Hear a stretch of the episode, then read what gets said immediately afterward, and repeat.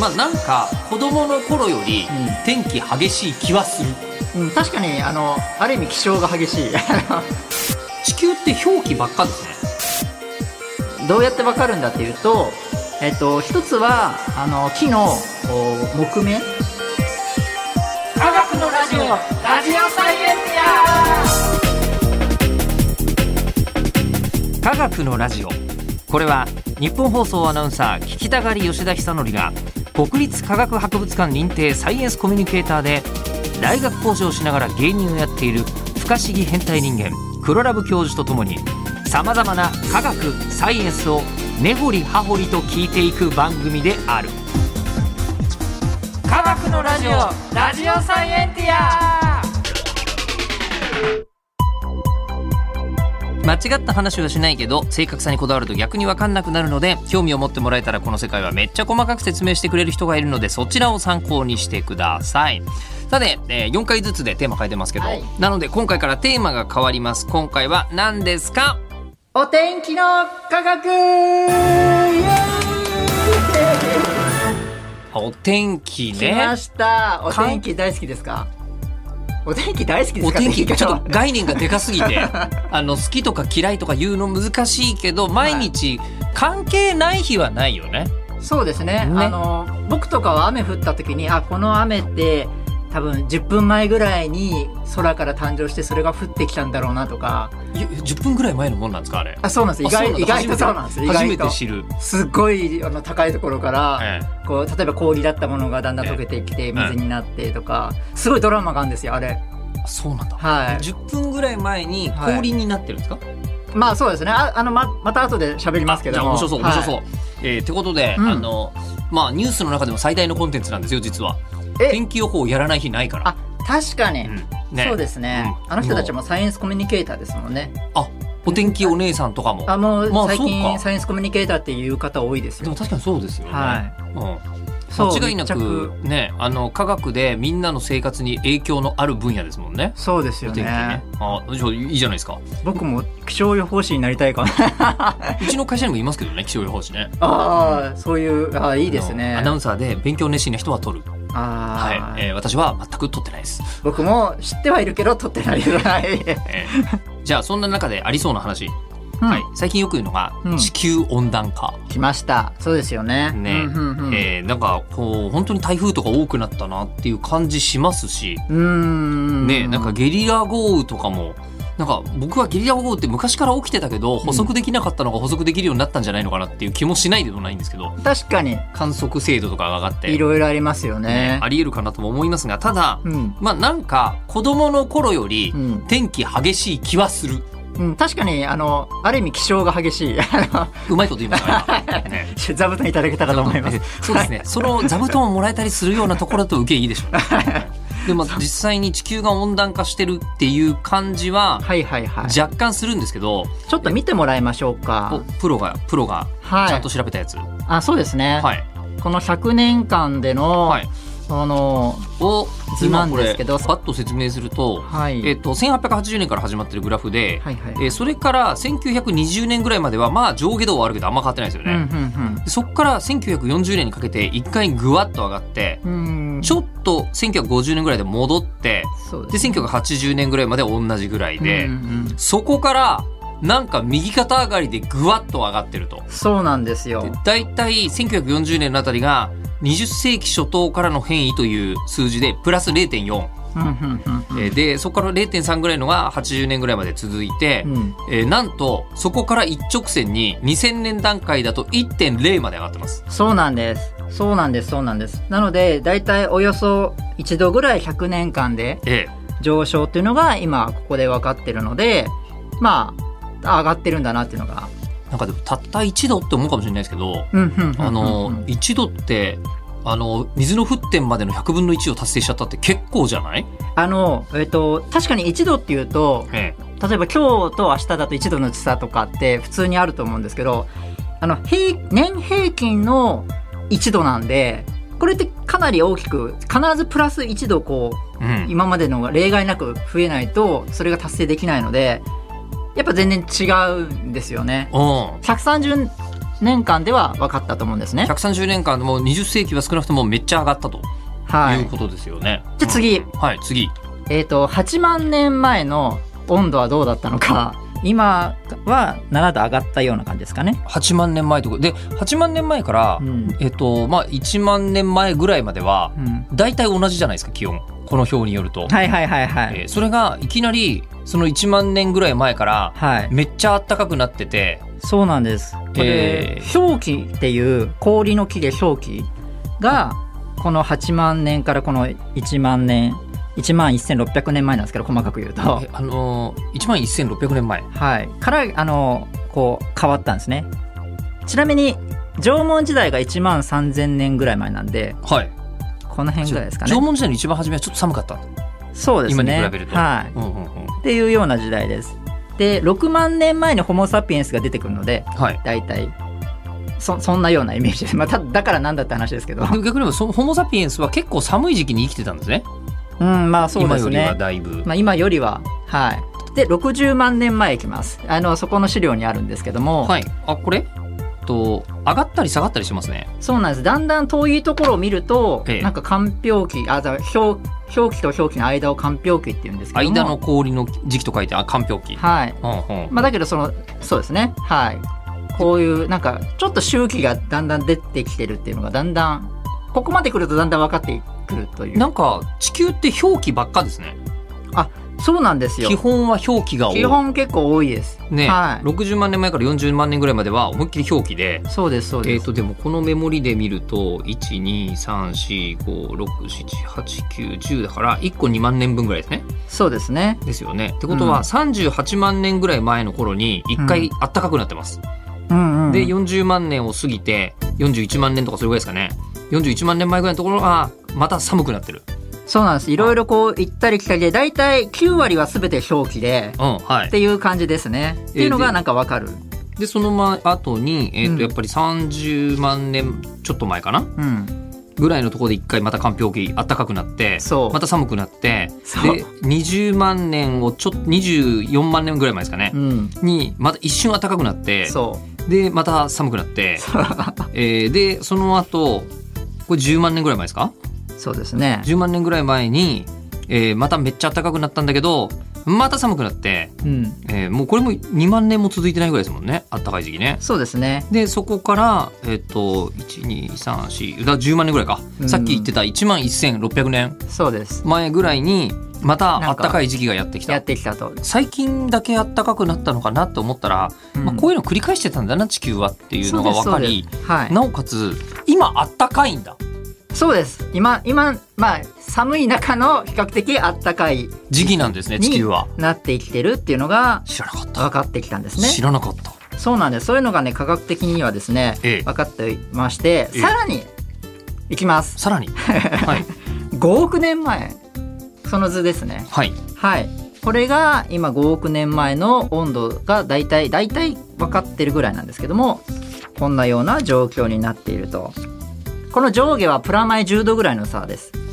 そんなにいきなりでもなんて言うんでしょうね。なん地球上がうん。60度70度みたいな瞬間っていうのはこの5億年ぐらいはないんですね。うん、うん、少なくとも。そうですね。比較的ないですね、まあいいとこよどんな暖かくても40度を超えないだろうみたいな感じですよ。手元の図によると。うん。うんうん。でこの状態でうん。まあ5億年前からやってきていてうん。でもなんかやっぱ若干暖かいところがあるんですね。そうですね。いろいろこの時の時期は恐竜は2億3000万年前からなので、はいはいはい。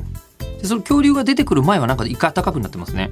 そうですね。ほうほうほう。いろいろこう前に多分恐竜の話でなんか絶滅？5ビッグファイブみたいなあいった。なんかあったんですけど。地球は5回滅びたっていうはいはいは話がありましたね。地球上の生物は5回絶滅してるんでしょ？いそうですね。ね。それはその絶滅の時期は絶滅は4億3000万年前のやつとか、うん。まあ、3億6000万年前とかまあなんかこの時期に何かこう何回かあると。それと気候の変動は関係あるんですか？というのがある関係あるかなないかなとかを調べるとあんまりわからない。まだわかんない、うん、決定的にそれだけで滅びてるわけではなさそうみたいな。そうですね。あんまりこのそんなに変わらなくないですか？そんなには。うんうんまあそんなには。うん。まあ、これ多分平均しちゃっているので、ええ。すごく極地みたいなのは見えない状況になってはいるんですけどもこういうのが今分かってきてるっていうんですね。だからなんか地球温暖化っていうと、まあなんかすぐにこう二酸化炭素がみたいな話をしますが、それよりも何よりも、うん。まずあの暖かくはなってるぞと、そうですね。時期ではあんだぞと。全体的になるとそうですね。そういうことがなんか分かる。地球レベルで見た場合は、うん。気候は変動するもんだしというそうなんです。ことですね。なのでいろいろ研究者さんが、えーちょちょっと前までは温暖化はするのかしないのかとか氷河期を迎えるんじゃないかとか、うん。そういうのが本当にずっと論争ではあったんですけども、まあ、いろんな最近の研究でやっぱり人間の行動が二酸化炭素を増やしちゃってで、えーちょっと増えているよっていうのがシミュレーション上でもその人間がいない時の時のシミュレーションとあれやっぱ差が出るんですね。っていうのでだんだんあ温暖化してるんだなっていうのが分かってきた。なのでそういう意味でこのなんでしょうこの変動してるからみんな分かんなかった。っていうのがなんかそのありのまま伝えたんですけど。あの分かってることとしては、まあ、変動はしてるぞと。そもそも変動ってものがあるよってのは分かったんですけどそうです。一個だけさっきから気になってること言っていいですか？はいどうやって温度？ですよね。5億年前の、はい、ね、5億年前どころかそのうん。1万年前のうん。気温だって、うん。まあ、温度計はないですよね。そうですそうです。どうやって分かるのこれ？ちなみに温度計ははい。1592年、結構最近、あのガリレオさんがですねあのガリレオさんですね。うん、温度計をまあ発明してですね。この表から見たらまあついこの間ですよね。本当そうです、ね、でしかもその時の温度計のメモリなんてないのでうん、温なんか温度が上がった下がったみたいな本当にそういう程度の温度計が分かっていたんですね。それは体感で分かりませんか？今日はチーナみたいな。それ言っちゃダメ。言っちゃダメだけど、まあでも なんでもとなくメモリに合わせられるようになったってことね。そうです。その時期。そうです。で徐々に徐々に進化して400年ぐらいの歴史で正確なうん測定を最近できるようになったってことなのでということは今確かに黒ラブがこう今おし示したような、うん。まあこれ細かいの全部本当は実はあるんですけど、うん。おどうやってわかるんだっていうと、えっと、一つはあの木のお木目。あ、輪あの年輪。はい年あ輪ですね。年輪、はいはいはい。年輪とかだと、まあ、2000年とか、まあ、1000年とかのやつだとこの温度だっていうのは把握できるようになってきたんですね。なるほど。年輪でここははい。成長がいいってことは暖かかったんだなみたいなはいはいはい。ことが、ああそれはわかる気がする。そういうのが分かったりですね。あとですねあの水月湖昔やったの覚えてますか、覚えてます、うん。あの年功ですね。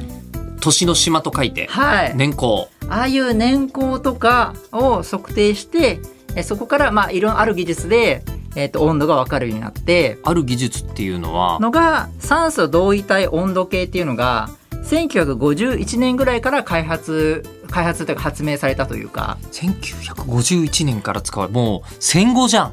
そうなんです。あのこれあの DNA の二重螺旋構造がこの辺の時期なんですよ。あの螺旋構造が分かったっていうのが。おーワトソンとクリックス。そうですそうです、はいはいはい。あれの3年前ぐらいにこの辺の産声を上げてですね、ええ。同位体の、うん。そなのでそこからいきなりこう歴史はどんどんいろいろ変わりあのあ温度計温度が分かったりとか。えじゃあ1951年以前の人類というのは、うん。そのなんでしょうね。例えば1万1000年前ぐらいが、うん。本当はあの暖かくなり始めた時期なんだよとかいうのは知らないまんまいやいやもう全然知らないね、そんな最近手に入れた知識なんだ。まあアバウトにはあの仮説とかであるかもしれないですけども、ええ。正確には全然分かんなかった。この酸素同位体温度計というものが。えでもちなみにはい。分かんないかもしれないですけど、はい。ざっくり言うとどんなもの？えっ、とですね同位体っていうのがあってですねはい。あの原子にはですね、ええ。まあ、同位体って言って同じ水素あの原子でもちょっと重いものと軽いものがあるんですね。あー水素重水素っていうのは聞いたことありますねなんか、うん、うん、でこれの酸素版。はい、酸素でも同じ酸素でも重いやつと軽いやつとか、うんうん炭素でも重いやつと軽いやつがあるんですね。はい。で、えっと、軽いやつっていうのはあの早く蒸発して雲になるんですね。うんうんうん。っていうようなその反応が重さによって変わっちゃうんですよ。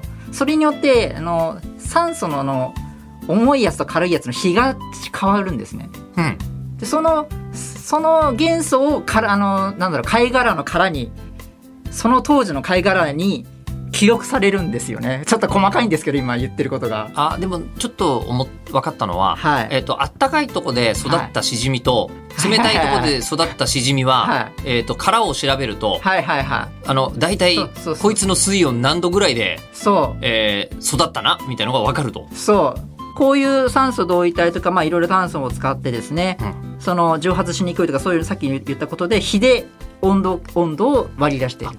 そっかなるほど。だからそこにうあの埋まってる化石とかから調べれば分かるってことですか？そうなんですここは例えば何年万年ぐらい前の地層でここから出てきた貝がこれぐらいだったから温度きっとこれぐらいだよねみたいなことを調べると。そうですそうです。あそうやる本当にこう、まあ、ちっちゃな有効虫というかななんて言ったの？すごいちっちゃな砂砂みたいな、はいはい。でこれ生きてるやつがいてそういうのから当時の海水が分かって、うん。その海水からこのいろいろなデータからあの温度を割り出す科学すごいで今言った話はもうなんだろう80年ぐらいもうああだこうだ言っているのを今短縮して言ってるので相当みんなの努力があって、えーああだこうだ割り出せない温度があここなら割り出せる、えー氷の厚さも分かるだろうとかいろいろ分析されて今のになっている。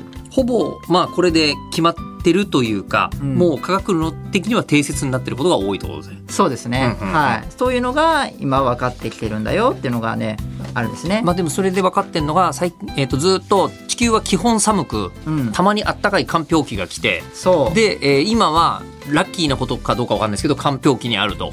少なくとも人類文明はほぼそれぐらいの間しかないってことですね。そうです今のそう寒今の寒氷期の間しか。ですはあ、だから今後、えっと人類が、うん。なんか何十万年か、うん、うん、えっとここのまま地球上にいたとすると、うん。おそらく寒くなりますねどっかでねああまあそうですね。このままいくとね。すごい長生きしたらですね長生きというかまあ人類が。人類が。そうですね。存続したら。存続したら。うん。そうなんです。でこれなんでこんなあの今のみたいなうん。動きをしているんだっていうのが、うん。研究者さんの注目注目というか好きな感じなんですね。なんでかんあの氷期と寒氷期がやってくるのかが知りたいです。そうですよね。なんでですか？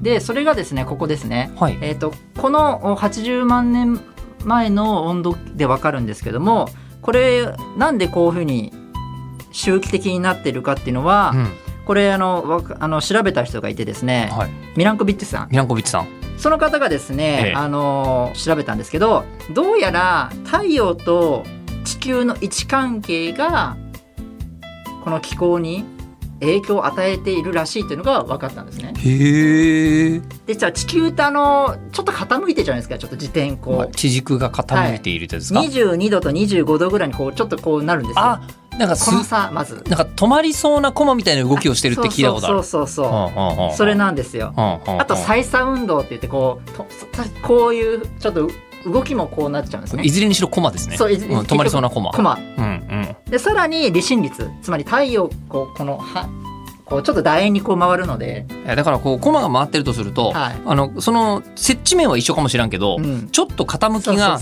違うことによって地表と太陽の距離はなんかちょっと変わったって言いますけど、うん。そのちょっとっていうのを宇宙レベルで言うとそう。ちょっとどこじゃなくて何万キロとか違うんですよね、まあでもさらにあのコマ自体もこうヨロヨロしてる。ゆるゆるしてるから、はい。えっとなんか遠い時もあれば近い時もあるとそうですそうです。いうふうになっちゃうわけだ。そうすると太陽が当たることによって空気が温められて、ええ。その上昇気流とかいろいろ生まれるのでええ。高気圧低気圧とかいろんなこあの相互関係が生まれて天気が天気気候が生まれるのでそれによって影響があるんだっていうのを当時示したんですね。でそれをミランコビッチサイクルっていうふうに言っていて、うんこの今言った時点あこの時点率とかは4万年周期でなっている。うんうんうんうんであ確かにそれぐらいでしたね。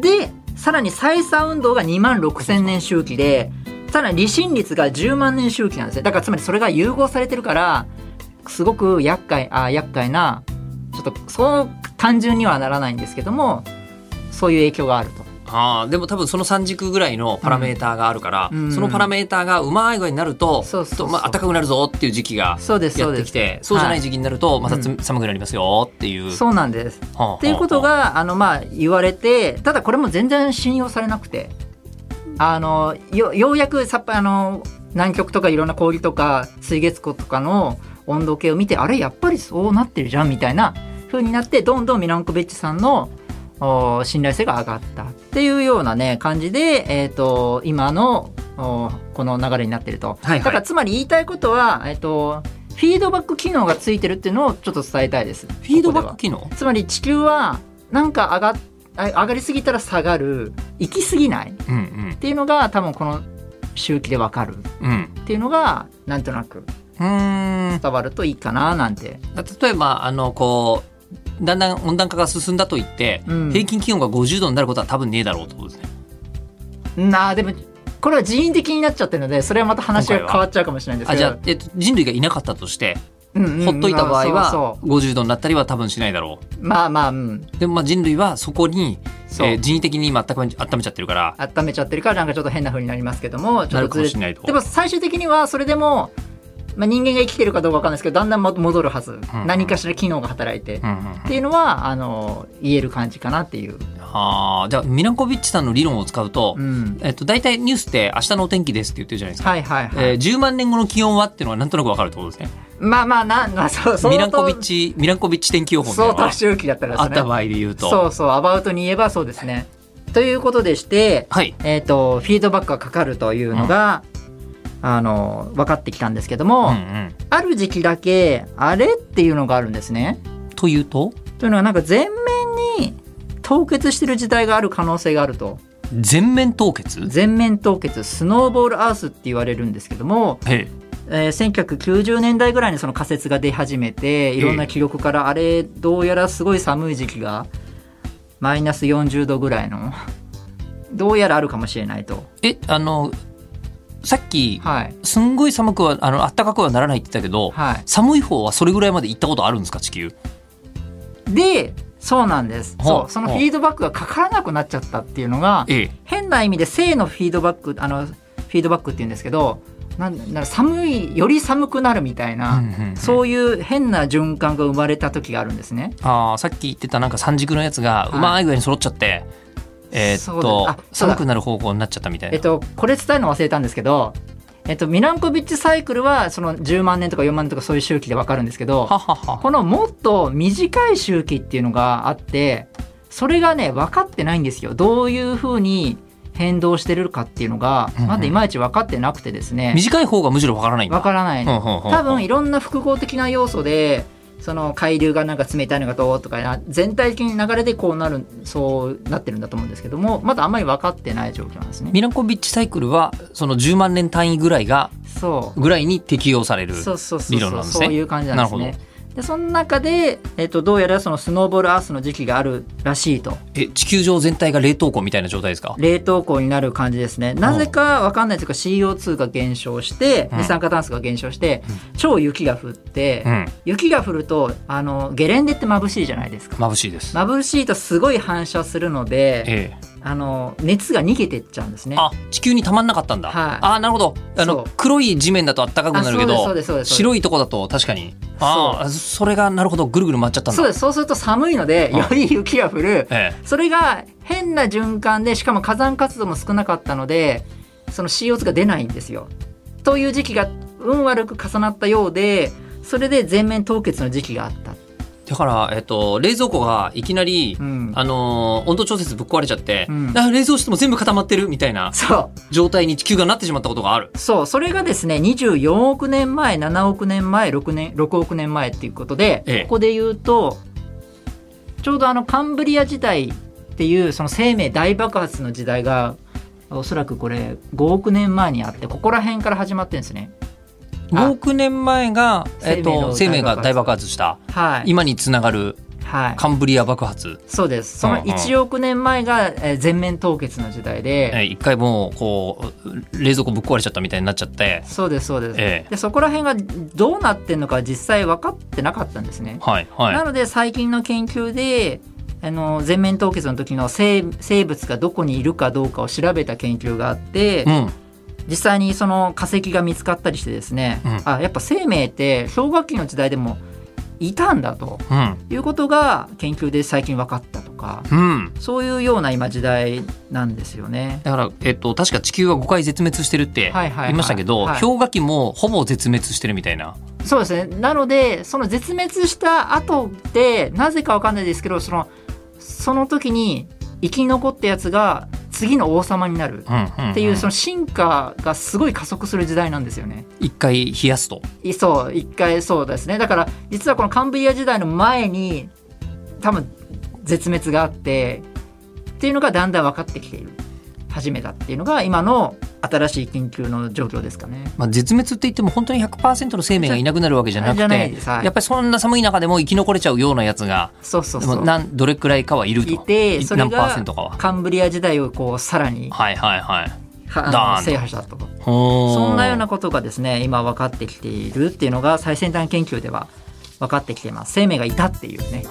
すごい。えー今日に関して言うと、えーあの昨日のお天気なんですけどって話じゃなくて、えー10億年前のお天気なんですがみたいなそうですね。話、6そ億年前本当に寒かったんですよっていうう話すをごい寒かったっていう。6億年7億年あの辺り辛かったですねちょっとがね。で長かでかいですけどね、はい、そういうのがですねアバウトに分かってきてるというのが、うん。今のねちょっと伝えたいところですかね。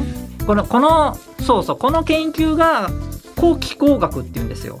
言うの忘れましたけど。古い気候学として、そうです。古い気候学後気候学っていうのが、うん。あの今日実は1回目。今日のお天気の科学でやるテーマでした。一番終わって。一番スケールルのでかいやつね。です。もまだちっちゃいスケールものもいっぱいまあちっちゃくはないんだけどお天気って、まあまあそうですね。常に。いろいろ今日は今回はですねいろんな気候学をやれたらいいかなと思ってますはい。はい。じゃあそれでは、えー番組では聞いてる人からの質問を募集します。科学的に気になること黒ラブ教授に聞きたいこと感想などは科学アットマーク 1242.com KAGAKU アットマーク 1242.com まで送ってください。と言いつつあんまりメール読んでないんですよ ってことにちょっと気づいてきましたが。そうですね。ね。まあ確かにね。でも参考にはしますよ。はい読みますよ、はい、読ませではまた次回お相手は吉田久典とえースノーボールアースの時代に、えー僕がギャグをやって、えー温めたい。です黒ラブ教授でした。いやー今日じゃないかな。より冷えちゃう